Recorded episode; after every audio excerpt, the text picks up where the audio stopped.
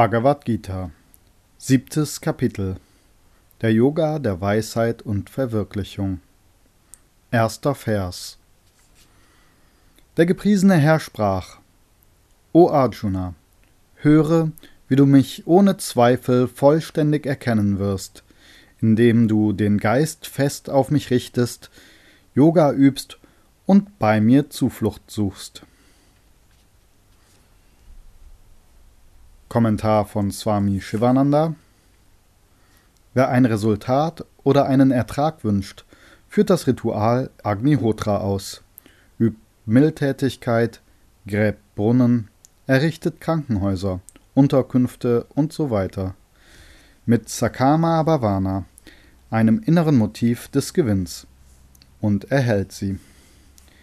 Der Yogi andererseits praktiziert Yoga mit stetigem Geist und sucht nur beim Herrn Zuflucht, wobei er seinen Geist vollständig auf ihn richtet, auf seine erhabenen Eigenschaften wie Allmacht, Allwissenheit, Allgegenwart, grenzenlose Liebe, Schönheit, Anmut, Stärke, Gnade, unerschöpflichen Reichtum, unaussprechlichen Glanz, unberührte Herrlichkeit und Reinheit.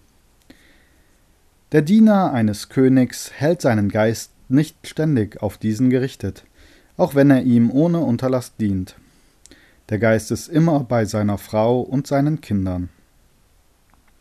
Anders als der Diener richte du deinen Geist auf mich, das Alldurchdringende, und nimm nur zu mir Zuflucht. Übe die Beherrschung des Geistes nach den Anweisungen im sechsten Kapitel. Dann wirst du mich und meine Eigenschaften in ihrer Fülle erkennen.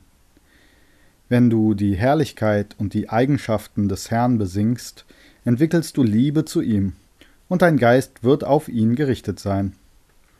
Intensive Gottesliebe ist wahre Hingabe. Du musst vollständige und zweifelsfreie Selbsterkenntnis erlangen.